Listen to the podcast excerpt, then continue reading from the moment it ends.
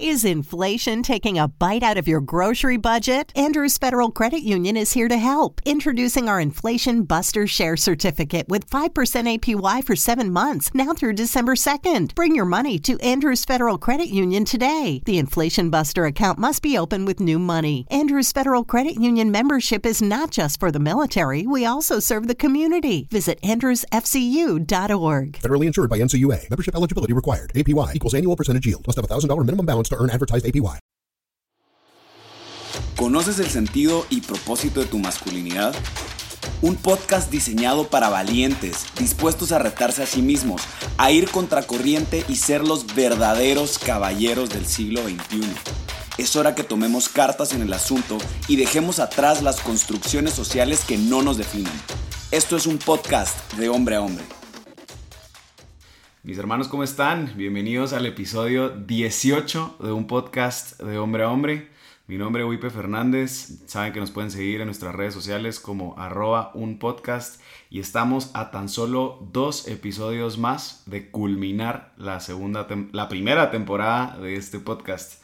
Eh, y creo que yo no podía tener este podcast y yo no podía tener esta primera temporada sin tener a este invitado especial que tengo la dicha de llamarlo no solo mi mejor amigo, sino mi hermano del alma.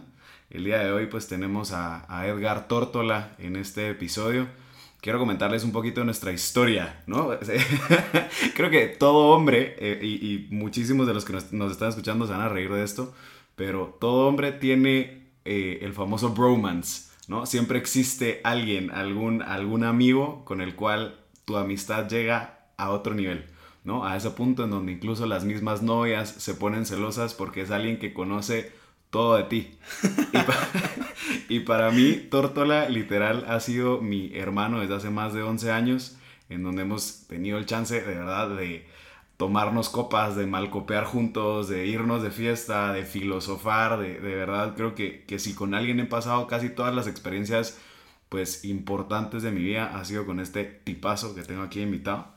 Eh, Torti, pues muchas gracias por acompañarme el día de hoy. Como saben, el, episodio de hoy vamos a hablar de un tema candente, ¿no? Siempre cuando hablamos de temas de sexualidad, que ya hemos tenido varios episodios, eh, sabemos que van a ser episodios fuertes, muy buenos, y creo que no pueda tener a un mejor invitado para hablar de esto. Eh, que torta, que tórtola, ¿no? Perdón, es que entre que le digo torti, torta, torts, tiene mil apodos, ¿no? Es parte de nuestra, de nuestra hermandad. Pero justo me encanta el resaltar el, tema de nuestra amistad porque si con alguien he tenido charlas de sexualidad, ha sido con vos. ¿no? O sea, si con alguien de verdad me he sentado a hablar del sexo desde la forma más mundana hasta la forma más profunda, ha sido con vos. Y justo el episodio de hoy tiene que ver con sexualidad porque he recibido varios mensajes de, de personas que me han escrito tanto a mi perfil personal como al perfil del podcast en donde me han pedido hablar del tema. ¿No? No solo hablar del tema de pornografía, de masturbación, sino hombres casados que me dicen, ok, la verdad es que yo sí quisiera que me tocaras un poco más el tema de sexualidad porque quiero saber hasta dónde puedo llegar con mi esposa, quiero saber qué tan moral puede ser el acto sexual, quiero saber eh, pues si soy creyente, qué es lo que dice la iglesia católica, quiero saber si yo no me estoy condenando por tener placer sexual, eh, por qué me siento egoísta cuando lo estoy haciendo, etcétera, ¿no?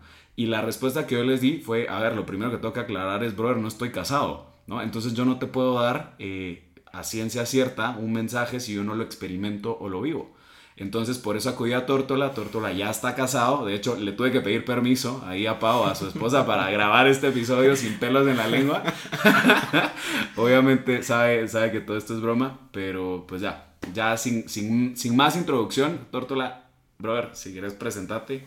Eh, y gracias por acompañarme. No, hombre, feliz, feliz de estar acá. Es un orgullo para mí el poder compartir este episodio con vos después de los casi ya 20 episodios que, lleva un podcast. Es un sueño cumplido eh, para vos y más que, em, más que un sueño de lo que está sucediendo es literalmente la expresión de Dios de algo que te ha pedido y que vos has sido dócil para llegar a tantas personas que el día de hoy nos están escuchando. Entonces, para no robarle más tiempo a la audiencia de todos estos temas que tenemos que hablar, soy Edgar Tórtola, tengo 27 años, tengo el honor y la dicha más grande del mundo de estar casado con Paola Arroyada, que es una mujer extraordinaria, que es el amor de mi vida, que Dios me permitió conocer, ser amigo, ser novio y ahora ser esposo de una mujer brillante, de una mujer preciosa, de una mujer llena de amor y que sobre todo tengo la certeza y la seguridad que es la persona que Dios ha pensado para mí desde toda la eternidad.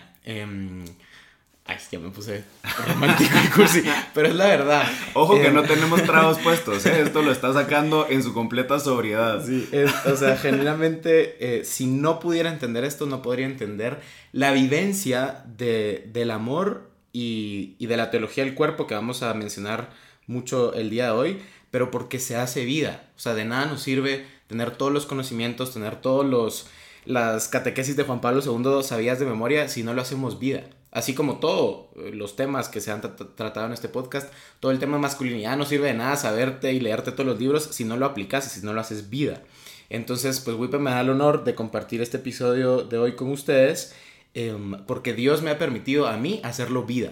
Bueno, entonces, eso es un poquito de mi introducción. Soy administrador de empresas y todo lo demás, pero esos detalles ya no importan. Aquí lo importante es abrir los corazones, ser eh, los hombres que somos auténticos y sin pelos en la lengua hablar de esos temas que nos incumben a todos. Y justo como vos decís, ¿no? El, el tema de abrir corazones para nosotros como hombres ya es complicado, ¿no? Creo que, que por el tema del machismo en el que vivimos, a ver, toda esta audiencia que ya lleva 18 episodios acompañándonos sabe que como hombres nos cuesta expresar estas cosas cuando hablamos solo de temas de amor, ¿no? Y vemos también cómo la misma masculinidad rota, la masculinidad hegemónica, el machismo, nos ha pintado o nos hace ver únicamente la sexualidad desde el punto de vista del placer, ¿no? O desde el punto de vista de las medidas, eh, es mucho desde el punto de vista como del uso a la mujer, porque eso a ti te hace más hombre, ¿no? Entonces, el día de hoy venimos a romper esto, venimos a hablar sin pelos en la lengua y creo que deberíamos empezar con...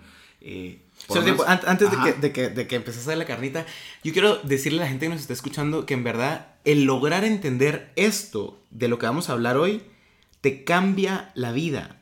Te cambia la vida porque le da plenitud, te hace entender a qué estás llamado, para qué veniste al mundo y para entender las mentiras que el, que el mundo te presenta, pero también la verdad a la que estás llamada. Entonces, literal, este episodio así como todos los anteriores, pero este específicamente tiene la oportunidad de cambiarte la vida a ti que estás escuchando porque te va a permitir entender, abrir los ojos y vivir el horizonte al que estamos llamados. Perdón. No, me, me encanta porque entonces creo que ya les adelantaste muchísimo y ahora ya tienen expectativas más altas del episodio. Gracias. Entonces, no hay presión porque la presión es para vos, mano. Entonces, la primera pregunta que te voy a lanzar, eh, y, y justo lo hablábamos antes de, de empezar a grabar, era, ok, empezamos a hablar de conceptos, ¿no? Eh, si vamos a hablar de sexualidad, creo que tenemos que definir entonces qué es el acto sexual, qué es el sexo. Me gustaría también que nos contaras un poco cuál es la finalidad entonces de un acto sexual si desde la introducción ya estamos diciendo que esto pues no tiene que ver únicamente con un placer sexual o con el utilizar a la otra persona. Y por último, si estamos hablando entonces que el sexo tiene una finalidad como tal, esto implica que existe un mal sexo y un buen sexo, o que existe un sexo exitoso, un acto sexual exitoso y uno pues que no lo es. A ver, Wipe, me hiciste tres preguntas que podríamos hablar tres horas de, estas, de estos puntos. Em, pero sí, es súper valioso. Me encanta la frase que, que hemos platicado antes que dice, somos una sociedad experta en sexo, pero virgen en el amor. Y sí, creo que muchas personas van a estar de acuerdo, de acuerdo con esta frase, pero así como muy expertos en sexo, que es esta civilización, realmente le cuesta poner en palabras a las personas literalmente qué es el sexo. Y te pregunto a ti, oyente, ¿cómo definís qué es el sexo? Y cuesta poner en palabras qué es el sexo. Ya lo repetí mil veces, pero literalmente poner en, un, en una definición lo que es el acto sexual es complicado para una civilización que se dice ser experta en sexo. Entonces, me gusta definir el sexo como ese encuentro esponsal em, de amor en el que los esposos, porque el acto sexual está reservado para los esposos, se entregan por completo y se dan el uno al otro todo. Todo. Pero cuando digo todo no es solo, ay, corporalmente se están dando a placer. No. Todo. Porque en el acto sexual, que es un momento íntimo donde tocas el cielo, donde te reconoces hijo, hermano, amigo, esposo, en el cual, en el cual eres un don para tu esposa y tu esposa coge ese don, y tu esposa se vuelve también, o sea, que ella también es un don y te da, se da por completo para que tú lo puedas acoger, es un acto de intimidad donde los dos se dan todo. Pero ojo que se dan, se entregan por completo. Y ese todo es tus días buenos, tus días malos, tus días de felicidad, tus sueños, tus tristezas, tus deudas y también tu cuerpo. Pero es que es una entrega total. Es una entrega total. No es, ay, es un ratito rico para hacer, para quitarme el estrés. Eso no es el sexo. Eso es utilizar de una manera tan minoritaria algo que es tan grande, en un momento de comunión donde es literalmente... Una masturbación asistida, en algún momento, ¿no? O sea, el sexo fuera del matrimonio es una masturbación asistida porque carece de las facultades tan hermosas, tan bellas y de la plenitud de lo que el sexo es y de lo que está llamado a ser. Entonces, ¿cuál es la finalidad del sexo? Ay, pues no, es que la finalidad del sexo es tener hijos y así llenamos eh, el mundo. No, no, no, no, no. Y muchas veces, mismos católicos creemos de que, ay, la finalidad del sexo es tener un montón de hijos y la iglesia eso es lo que quiere. No, la iglesia afirma que la finalidad del sexo son dos. La primera, y en ese orden, ojo, es la unitiva. El acto sexual nos permite unirnos nos hace uno. No solo físicamente, sino espiritualmente, eh, de, todas las acciones y facciones que tenemos como seres humanos. Me cuesta ponerlo en palabras a mí, pero es que si en verdad les pudiera explicar lo que llevo en el corazón, que Dios me ha permitido vivir, que Dios me ha permitido entender, em, e, es, es impresionante. Entonces, regresando al tema, perdón, que me está desviando. Entonces, las finalidades del sexo son dos. La primera que es unitiva y la segunda que es de fecundidad. Y sí, el ejemplo más visual que tenemos del acto sexual fecundo es el, el hijo. O sea, es el, el, engendro, el engendrar a una nueva persona. Pero el acto sexual fecundo va más allá de engendrar un hijo, va más allá de concibir un hijo. Es de dar fruto, frutos espirituales, frutos eh, de amor, frutos de alegría. Ojo, después del primer eh, de la primera finalidad del sexo, que es la unidad, la unión entre esposos, que va más allá de solo un rato de placer. Solo me encanta, ¿sabes? Creo que me gusta esta conversación, que a pesar de que estamos hablando de un tema en donde hablamos de la Iglesia Católica, en donde muchos de los oyentes puede que se consideren o no creyentes, eh, pueden observar que en efecto la Iglesia Católica no te está diciendo o, no te está como diciendo que únicamente el acto sexual es para tener hijos, ¿no? Como que creo que hay una gran percepción de, personas que no son creyentes o incluso de mismos católicos que sienten que hay una condena o que hay una vergüenza por hablar de este tema o por incluso tener un acto sexual cuando no existe un fin eh, procreativo, ¿no? Y, y justo ahorita vos nos abrís los ojos en decirnos que lo principal es esa unión, ¿no? Y no solo unión de cuerpos, unión de alma, ¿no? Entonces, Ahorita creo que la siguiente pregunta que ahí fue donde te interrumpí es, ok, si entonces estamos hablando que existe un acto sexual bueno o ideal, eso implica que, o exitoso, implica que hay uno que no lo es. ¿no? ¿Tenés algunas características de un acto sexual exitoso? Por supuesto. A ver, y esto quiero que, que nos lo grabemos en el corazón, sobre todo los hombres. Un acto sexual exitoso es cuando ambas personas se sienten amadas, comprendidas y sanadas. A ver, ojo con esto cuando ambas personas se sienten amadas, comprendidas y sanadas. En este podcast se ha hablado mucho de las heridas y tal, y entender que el valor que Cristo nos da, que Dios nos da en el acto sexual, incluye el poder sanar a tu pareja, a tu esposo, a tu esposa. A través de... E, e, en el acto sexual es algo maravilloso. ¿Y qué, qué nos vende el mundo? No, es que un acto sexual exitoso es cuando dura más de 10 minutos o cuando el tamaño del hombre, que ya hay un episodio hablamos, donde se habló de esto. Em, no, el acto sexual exitoso es donde ambas personas se sienten amadas, comprendidas y sanadas. Cuando, cuando empezamos a entender que la dimensión sexual y que el acto sexual está llamado algo tan grande, tan maravilloso, tan valioso, es que ni siquiera vale la pena hablar de lo X y de lo mediocre que el mundo vende el sexo. Porque si estás llamado algo tan grande, literalmente es mediocridad el no vivirlo en su plenitud. Y entonces, ¿qué, de nuevo, ¿no? ¿Cuál, qué características? Bueno, estábamos hablando justo de estas tres características del acto sexual exitoso. ¿Por qué no hablaste del placer en este caso? a ver, va, gracias, gracias, súper buena pregunta. Porque el placer, que es un regalo maravilloso de Dios, ya está dado, o sea, es como por default. O sea, por default el placer entra en el acto sexual y es algo bellísimo, es algo precioso y Dios no se confundió y no es pecado disfrutar y vivir y experimentar el placer en el acto sexual. Verá, para nada Dios no se equivocó diciendo, ay, voy a poner un poco o un montón de placer en el acto sexual para que entonces la gente se sienta mal y la gente eh, crea que es pecado. No, tenemos que disfrutarlo, vivirlo y ni siquiera lo menciono porque va por default. Pero es que es mucho, mucho más allá de que el placer. Claro, y que solo lo que el mundo te logra pintar únicamente es la parte del placer, ¿no? No logramos hablar de las otras eh, pues, consecuencias positivas que tiene el acto sexual como tal. Y ahora aquí va mi siguiente pregunta y es, ¿por qué todo esto, todas estas características del acto sexual que nos estás contando, del acto sexual exitoso, ¿por qué no las puedo tener fuera del matrimonio? ¿Por qué me tendría que esperar a casarme? Ok. Bueno, esta, esta pregunta es extraordinaria. El acto sexual está reservado para el matrimonio porque literalmente es el marco perfecto para vivirlo plenamente.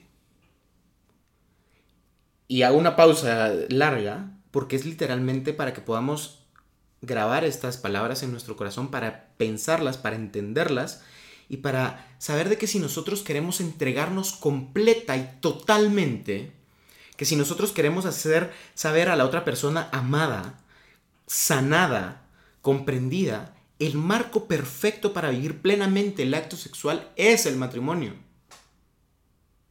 Porque fuera de este hay egoísmo, hay uso, puede que haya maldad, y porque no se vive plenamente, no llega a experimentarse el acto sexual como ese momento de comunión, de intimidad, de tocar el cielo, porque literalmente el cielo baja y, es igual de santo que la Eucaristía. En palabras de Juan Pablo II, no crean que soy un hereje, que, vengo aquí a inventarme cosas. Em, entonces, el acto sexual fuera del matrimonio no se entiende, no se vive en plenitud y se vuelve algo egoísta, algo de uso o algo malvado. O algo malvado. Y es que justo creo que, que ahorita que estás diciendo estas tres cosas, ¿no? Que, que, es lo que la castidad busca proteger, al final de cuentas busca proteger ese corazón de todo egoísmo, uso, maldad.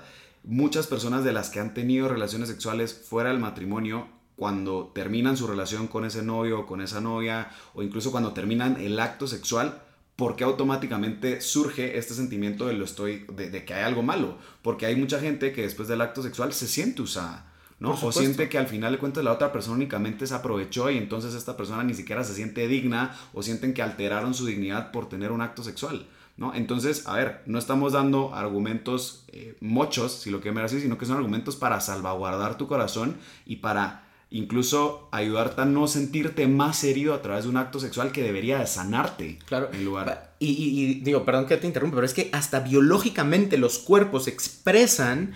Em, hormonas que, te hacen saber uno con la otra persona. En el cuerpo de la mujer se secreta la hormona oxitocina, que es una hormona que la mujer secreta en tres momentos en su vida, cuando da luz, cuando da de mamar y cuando tiene un acto sexual. Y esa hormona le hace saber que la otra persona es propia, son uno con esa persona. Entonces, ¿qué pasa? Todos sabemos esa, o conocemos una eh, relación de que corta y regresa, corta y regresa y que ninguno de los dos se puede desprender de la otra persona y es una relación que hasta es tóxica. Pero vamos, es que hasta su cuerpo se ha prometido biológica y químicamente que son uno y son promesas eh, que sus cuerpos han hecho que sus almas y su vida no se van a cumplir. Entonces por eso es que en el, en el marco del matrimonio, del sacramento del matrimonio, es el lugar que Dios ha pensado y destinado para vivir el acto sexual porque literalmente en el altar te dijiste. Que te aceptas para toda la vida. En las cosas buenas, en las cosas malas, en la salud, en la enfermedad. Entonces literalmente es la promesa sellada por Dios que hacen los esposos y que les permite entenderse en la vulnerabilidad de su desnudez, que es uno con la otra persona. Y que por ende no van a haber heridas, porque no vas a tener miedo de, ay, ¿y si se va? ay, y si solo quería para esto, si solo me quería para esto.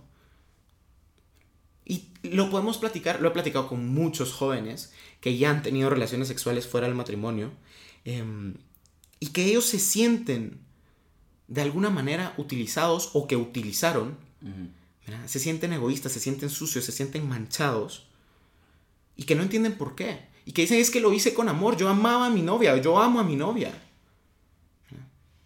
Pero es que no es el momento, no es el tiempo para vivirlo plenamente.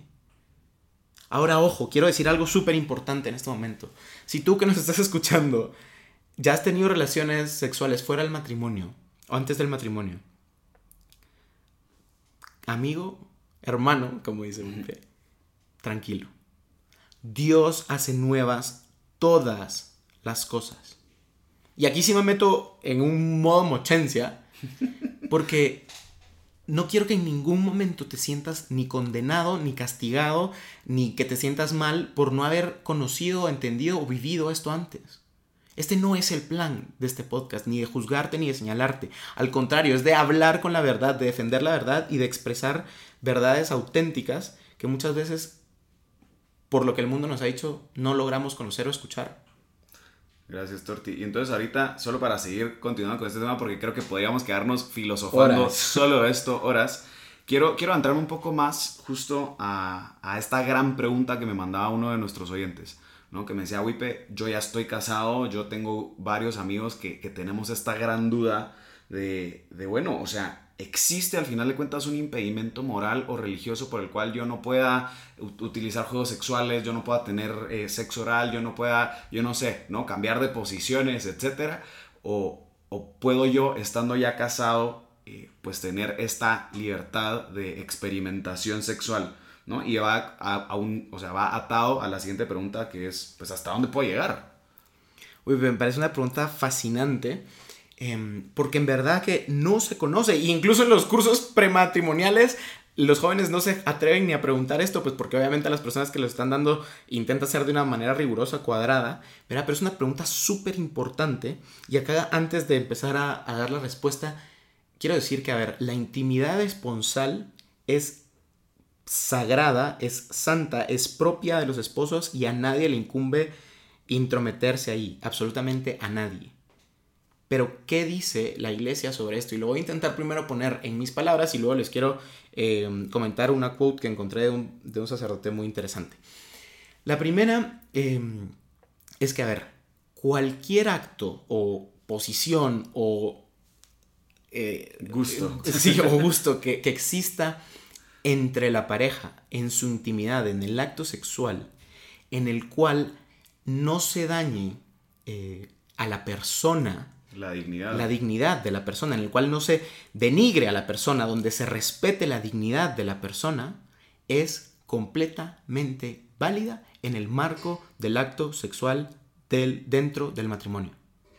A ver, y esto es fuertísimo. Porque la iglesia no anda haciendo un manual con qué posiciones son válidas y qué posiciones no. Porque la iglesia no está para esto. La iglesia enseña pues las verdades tan grandes que Dios nos ha presentado y por eso defiende la plenitud del acto sexual y se entiende de que verdaderamente no se limita a ciertas reglas. Y acá me voy a meter, por ejemplo, en el Talmud de los judíos, está expresado hasta casi cuántas veces mínimas al año eh, el esposo tiene que, y ojo que cito ahí, darle a la mujer sexo.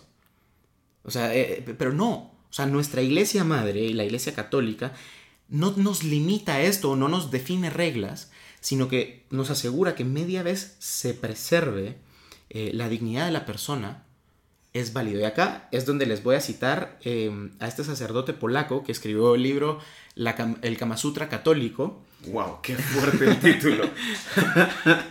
y que dice: El placer sexual acompaña el encuentro de los esposos que se aman Dios, quien creó el placer sexual, acepta plenamente esa sensación humana, permite que se goce durante el acto conyugal.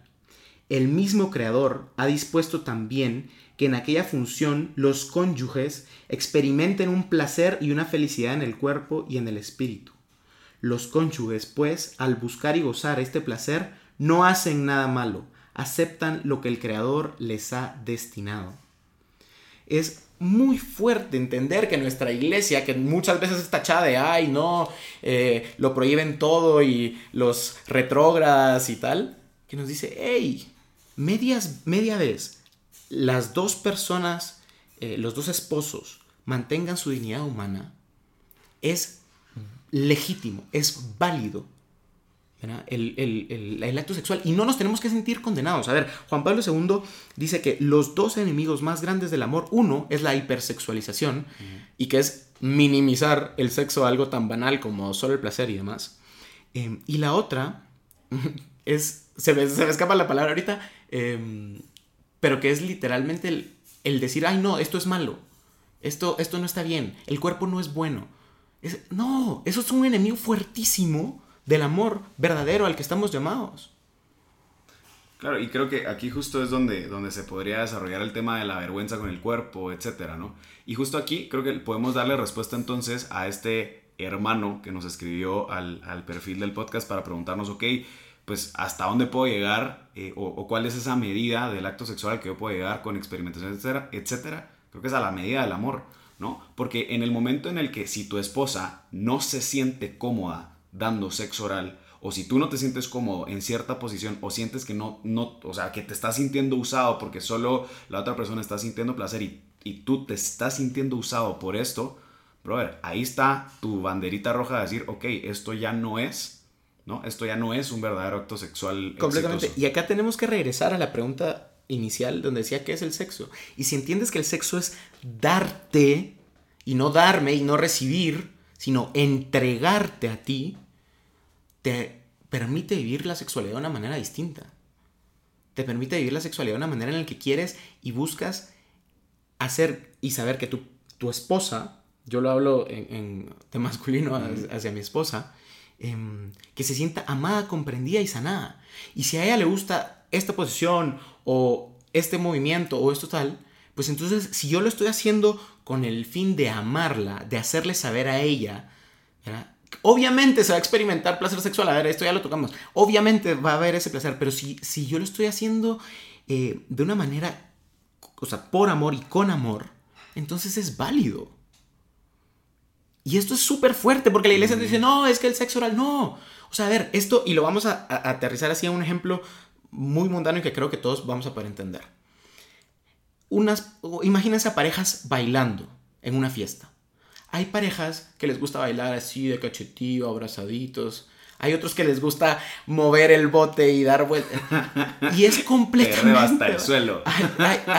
o sea, es completamente válido. Pero es que depende de la pareja. Y por eso iniciaba la respuesta de que, diciendo de que la intimidad esponsal es propia de los esposos, es sagrada y a nadie le incumbe entrometerse ahí.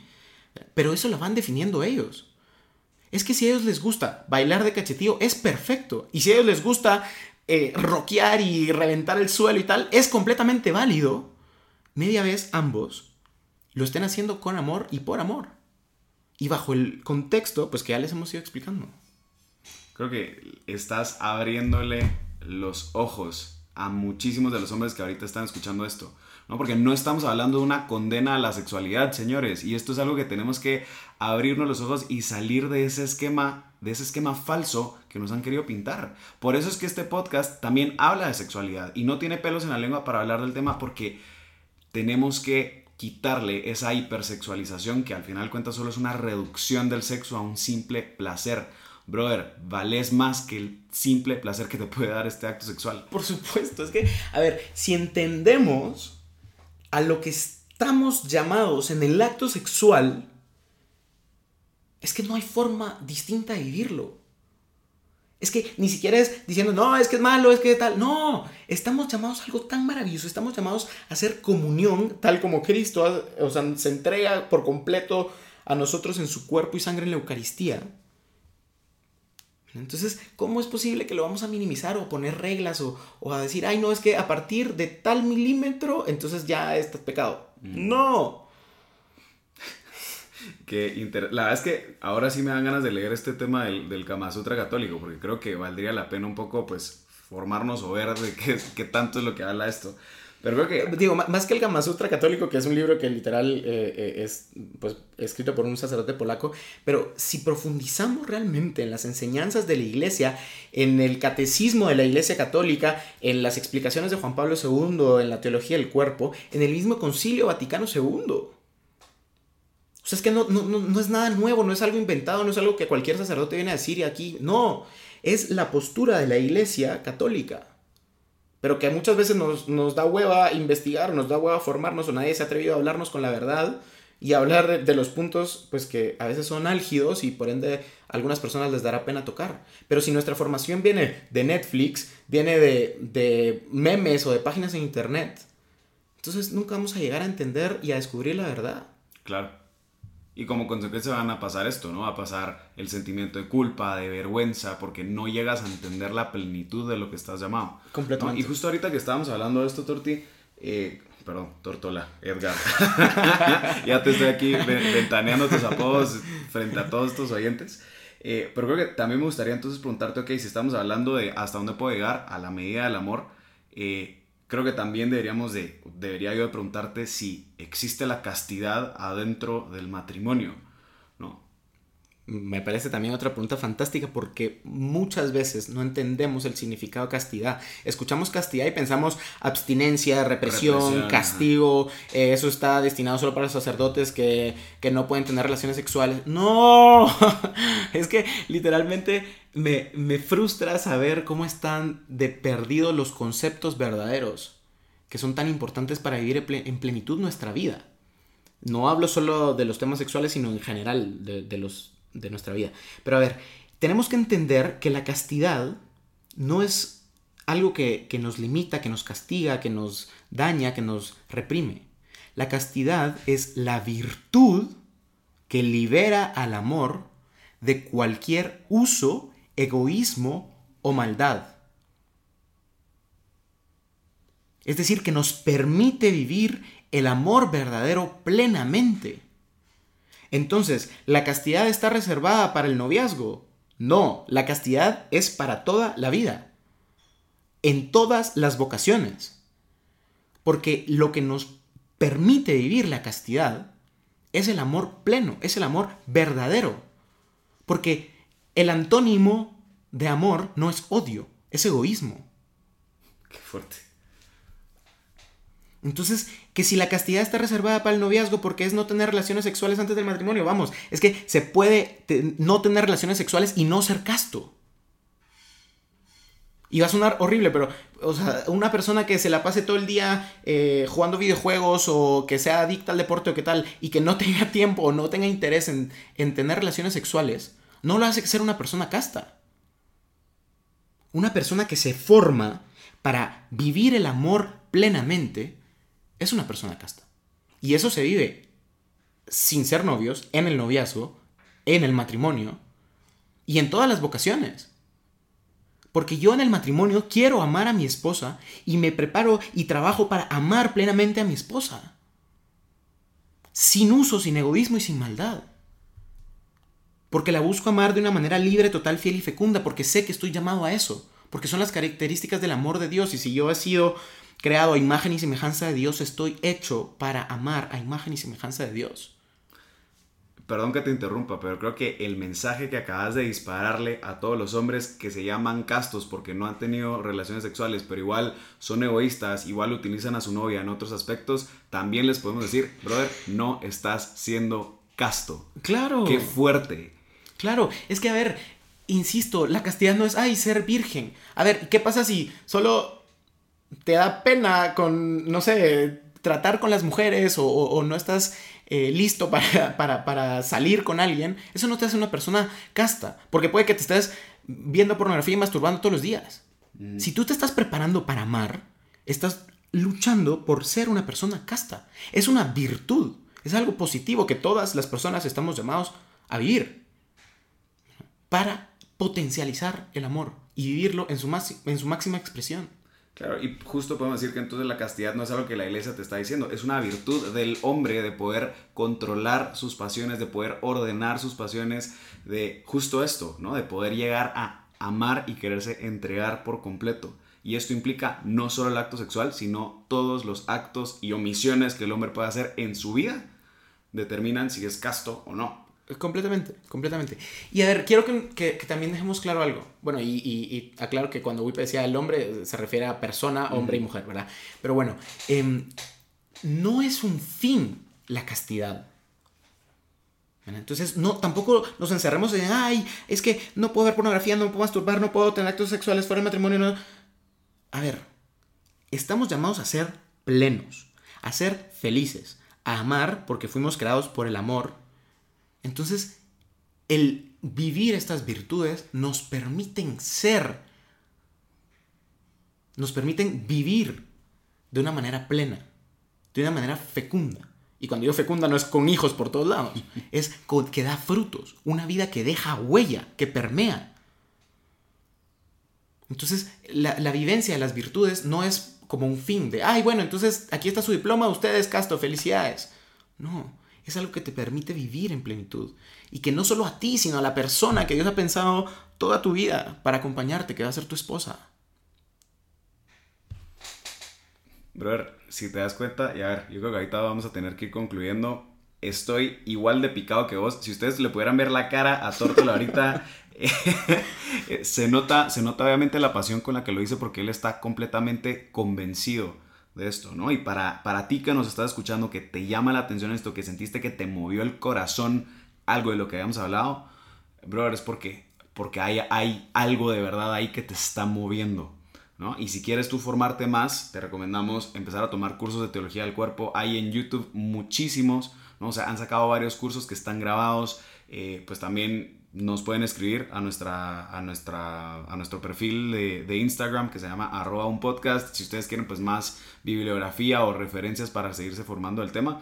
Eh, Tortora, no sé si quieres concluir con algo para luego dar nuestra recomendación musical porque ya hasta eso planeamos para el día de hoy. Todo está completamente planeado. Bueno, la verdad es que uf, no, no, tengo ni idea de qué idea... Eso está muy repetitivo, perdón. no tengo un mensaje conciso y breve que les quisiera dar a todas las personas que nos están escuchando. Em, más allá del que se atrevan a vivir el amor verdadero, el amor auténtico, al que fuimos llamados desde el inicio. Wipe les decía, si tú tienes ahorita un, algo que te mueve dentro, es porque tu corazón tiene un anhelo de amor verdadero de toda la vida. Y ese anhelo de amor verdadero solo lo puede llenar Dios, pero lo podemos experimentar y vivir en el mundo si vivimos nuestra vocación en plenitud. Y parte de nuestra vocación, los que estamos llamados al matrimonio, es el acto sexual. Y por ende, si, si tú estás llamado a vivir el matrimonio si es tu vocación, te invito a que te sigas formando, a que profundices, a que hagas vida en ti lo que Dios nos ha revelado y lo que la iglesia, que es madre, nos enseña, pero que muchas veces no nos atrevemos a investigar, que muchas veces nos da pereza investigar. Entonces te invito a vivir plenamente, porque eso es lo que te lleva el entender y el hacer vida, el amor verdadero. Buenísimo, Torti. Ahora sí, entonces, de verdad, brother, mil gracias por acompañarme en este episodio. Estoy seguro que muchísimos de los que nos están escuchando no solo ya tienen un corazón tocado en este momento, sino que otros también sienten un alivio.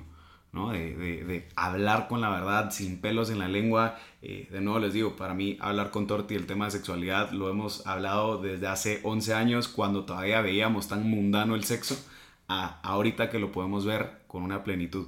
Entonces, eh, Tórtola, ¿qué recomendación musical quisieras darles el día de hoy? A ver, les vamos a dejar un rolón que nos encanta porque tiene todo ese sabor latino para bailar. Eh, Simples Corazones de Fonseca. Pero elegí esta canción no solo porque es una rolona que me encanta, sino porque tiene un mensaje em, que, me, que es fascinante, que dice que puede responder a la pregunta de si es lícito, válido o, o, o si está pensado el acto sexual antes del matrimonio. Y la canción, en una parte, que es de las mejores partes de, las canciones, de la canción, es, em, aunque es muy pronto para hacerte esta promesa, tuve un, blanqueo ahí. Eh, A poner las cartas sobre la mesa. No, siempre, siempre gracias aquí, Tórtola, por, por cantarnos a, a todo este público que nos está escuchando. Como ya saben, él no solo es administrador de empresas, sino que pues aparentemente también es mal cantante de karaoke. Sí, perdón, qué oso. Eh, eh, por favor, si se puede quitar esta parte. No la voy a quitar, o sea, obviamente. Aquí está, ya busqué la lyric porque me puse nervioso cuando le empecé a, a- a cantar y ya se me olvidó. Pero dice: Y aunque es muy pronto para hacerte una promesa, voy a poner todas mis cartas en la mesa. Yo te prometo, amor, que crecerá el amor. Quererte así no necesita explicaciones. ¡Wow! Fonseca en este, en este verso, párrafo, como se diga en, en esta canción, nos revela y nos recuerda de que sí, el, el acto sexual antes del matrimonio es muy pronto para hacerte esta promesa que mi alma y mi cuerpo te hace. Pero te prometo que si seguimos trabajando en nuestro noviazgo, discerniendo si, si somos las personas que Dios nos creó para ser uno desde toda la eternidad, entonces, si ponemos todas las cartas en la mesa, te prometo que va a crecer el amor. Qué fuerte. Ahora sí, ya Des- después des- de. después del oso de cantar karaoke. Es que, perdón, yo sé que se lo están perdiendo, pero yo tengo el gusto de verlo cara a cara ahorita. Está cambiando de colores después de cantar, porque pues obviamente sabe que no nos escucha solo una persona en Es este podcast. me quedé ¿verdad? blanco, literal. Pero bueno, damos ahora sí por concluido el episodio 18 de este podcast. Eh, como saben, síganos en redes sociales como arroba un podcast, recomendación musical, Simples Corazones de Fonseca. Rolón. Y nos vemos el otro lunes para el episodio 19. Un abrazo. Un fuerte abrazo.